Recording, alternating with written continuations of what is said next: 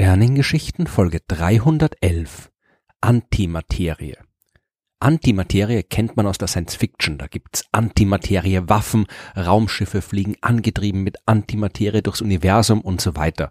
In der Realität ist Antimaterie bei Weitem nicht so prominent vertreten, aber sie existiert und sie kann uns einiges über das Universum sagen. Wenn wir Antimaterie verstehen wollen, müssen wir zuerst kurz die Materie betrachten. Also das Zeug, aus dem wir und alles andere, was wir normalerweise so sehen können, besteht. Darüber habe ich ja schon ausführlich in Folge 46 der Sternengeschichten gesprochen. Wir kennen einen Schwung von Elementarteilchen, aus denen die gesamte Materie besteht, und ein paar Teilchen, die wir verwenden, um die Kräfte zwischen der Materie zu beschreiben. Jedes Teilchen existiert aber in zwei verschiedenen Formen. Es gibt eine normale Form und eine Antiform, also ein Antiteilchen. Jedes Teilchen hat ein paar Eigenschaften, durch die es beschrieben wird. Dazu gehören zum Beispiel die Masse, der Spin, die Stärke, mit der es durch die verschiedenen Kräfte wechselwirkt und seine Lebensdauer, also die Zeit, die es existiert, bevor es sich unter Umständen spontan in ein anderes Teilchen umwandelt. All diese Eigenschaften sind bei Teilchen und Antiteilchen identisch. Es gibt aber auch Eigenschaften, die unterschiedlich sind. Das ist vor allem die elektrische Ladung. Wenn ein Teilchen eine elektrisch negative Ladung trägt, dann hat sein Antiteilchen eine elektrisch positive Ladung und umgekehrt. Aber Teilchen und Antiteilchen unterscheiden sich auch in ihrem magnetischen Moment, also vereinfacht gesagt die Stärke, mit der sie magnetisch wechselwirken. Und dann gibt es noch einen ganzen Schwung sogenannter Quantenzahlen, die weitere Eigenschaften von Teilchen beschreiben, auf die ich jetzt im Detail nicht näher eingehen will. Aber dort, wo diese Quantenzahlen mit der elektrischen Ladung zusammenhängen, unterscheiden sich Teilchen und Antiteilchen ebenfalls.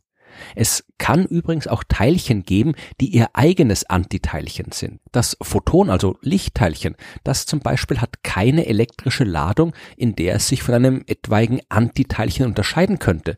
Photon und Antiphoton sind also identisch. Das gleiche gilt zum Beispiel auch für das Higgs-Boson, das ebenfalls ein eigenes Antiteilchen ist.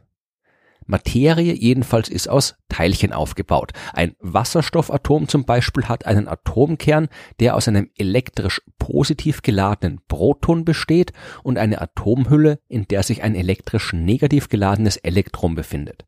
Wobei man jetzt korrekterweise anmerken muss, dass das Proton selbst ja nur ein aus Quarks zusammengesetztes Teilchen ist. Es besteht aus zwei Up-Quarks und einem Down-Quark. Was für die Materie gilt, gilt jetzt für die Antimaterie ebenso. Antiteilchen können sich zu Antimaterie zusammenschließen.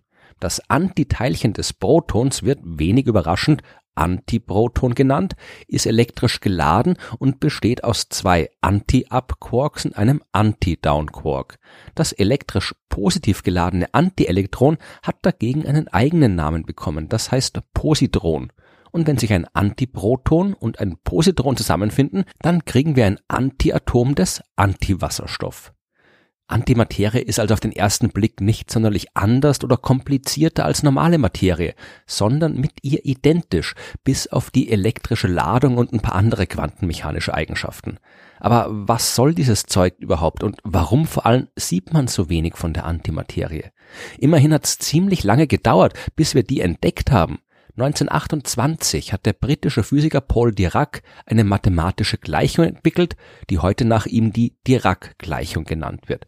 Mit der lässt sich das Verhalten eines Elektrons beschreiben und das Besondere war, dass Dirac darin die Quantenmechanik auf die spezielle Relativitätstheorie angewandt hat. Bis dahin haben diese beiden großen wissenschaftlichen Theorien nur isoliert voneinander existiert.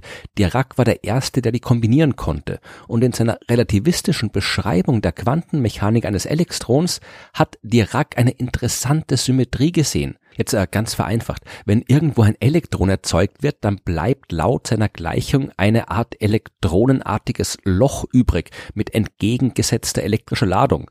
Dieses Loch hat Dirac ein Positron genannt und es als Teilchen beschrieben und so die Existenz von Antimaterie vorhergesagt. Vier Jahre später dann konnte der amerikanische Physiker Carl David Anderson dieses bis dahin nur theoretisch vorhergesagte Antiteilchen auch in der Realität nachweisen.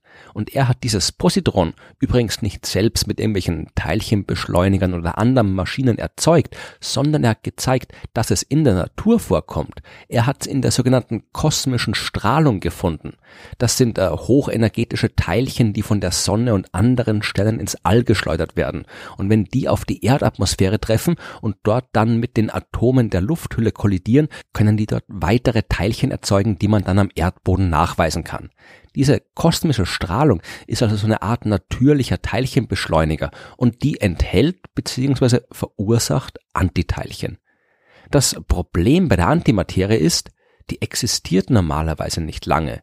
Nicht, weil sie selbst instabil ist. Sie ist ja, wie ich vorhin gesagt habe, genauso stabil oder instabil, wie es die jeweils zugehörige Materie ist. Die Lebensdauer eines Teilchens und eines Antiteilchens ist identisch.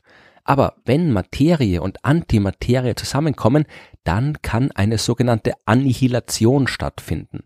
Das heißt, da beide Arten von Materie und Antimaterie genau gleiche, aber entgegengesetzte Eigenschaften haben, können sie sich bei einer Kollision gegenseitig komplett auslöschen. Also nicht ganz, sie verschwinden nicht komplett.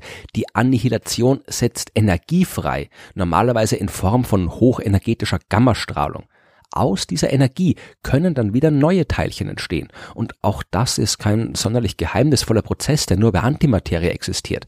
Man kann auch zwei normale Materieteilchen mit ausreichend hohen Geschwindigkeiten kollidieren lassen, sodass bei der Kollision neue Teilchen entstehen. Genau das macht man ja auch in Teilchenbeschleunigern. Aber weil Materie und Antimaterie elektrisch gegensätzlich geladen sind, geht das hier halt besonders effektiv und einfach.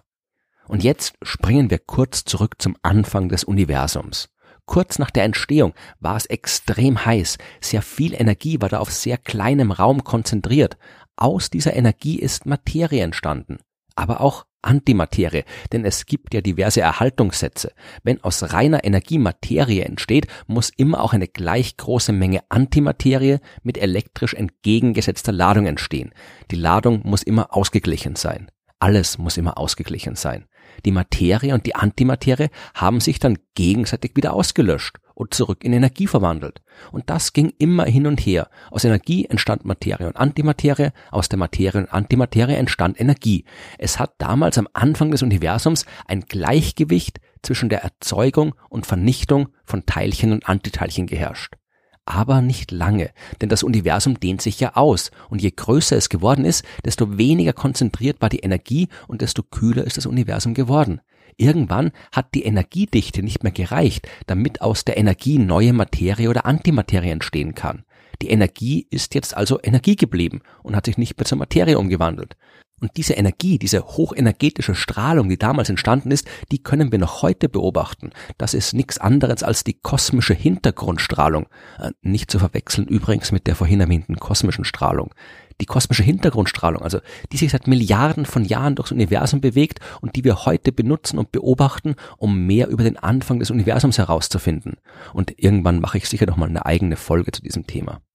Aber warum gibt's überhaupt noch Materie und Antimaterie? Eigentlich dürfte heute nichts anderes mehr übrig sein als Energie. Es dürfte nichts geben im Universum außer Energie. Es dürfte keine Sterne geben, keine Planeten, keine Menschen. Denn Materie und Antimaterie, die damals am Anfang des Universums noch vorhanden waren, die hätten sich ja auch gegenseitig zur Energie auslöschen sollen. Und das haben sie auch. Aber damals hat es ein klein wenig mehr Materie gegeben als Antimaterie. Ungefähr ein zusätzliches Materieteilchen für jede Milliarde Materie-Antimaterienteilchenpaare. Und nachdem sich die alle gegenseitig vernichtet haben, ist dieses bisschen überschüssige Materie übrig geblieben. Und daraus besteht die gesamte Materie, die wir heute im Universum sehen. Und das ist nicht nur sehr überraschend und beeindruckend, sondern auch sehr mysteriös. Warum gab es damals mehr Materie als Antimaterie? Es muss ja immer alles ausgeglichen sein. Die Antwort auf die Frage, die ist sehr einfach. Wir haben keine Ahnung. Nach allem, was wir bis jetzt wissen, sind Teilchen und Antiteilchen tatsächlich identisch, bis auf die unterschiedliche Ladung natürlich. Und wenn das wirklich so ist, dann dürfte es auch keine Ungleichheit zu Beginn des Universums gegeben haben. Dann müssten exakt gleich viele Teilchen und Antiteilchen entstanden sein. Es muss also irgendeinen Unterschied geben, irgendeine Asymmetrie, irgendeinen Prozess, bei dem sich Materie und Antimaterie unterschiedlich verhalten. Und deswegen beschäftigen sich Wissenschaftlerinnen und Wissenschaftler überall auf der Welt mit der Erforschung der Antimaterie. Deswegen gibt man sich so viel Mühe, sie in Teilchenbeschleunigern herzustellen oder in Experimenten auf der Erde und im Weltraum nach ihr zu suchen, nicht weil wir irgendwelche Antimateriebomben bauen wollen oder auf der Suche nach neuen Energiequellen sind, sondern weil wir eine ganz fundamentale Frage beantworten wollen. Warum gibt's überhaupt irgendwas in diesem Universum?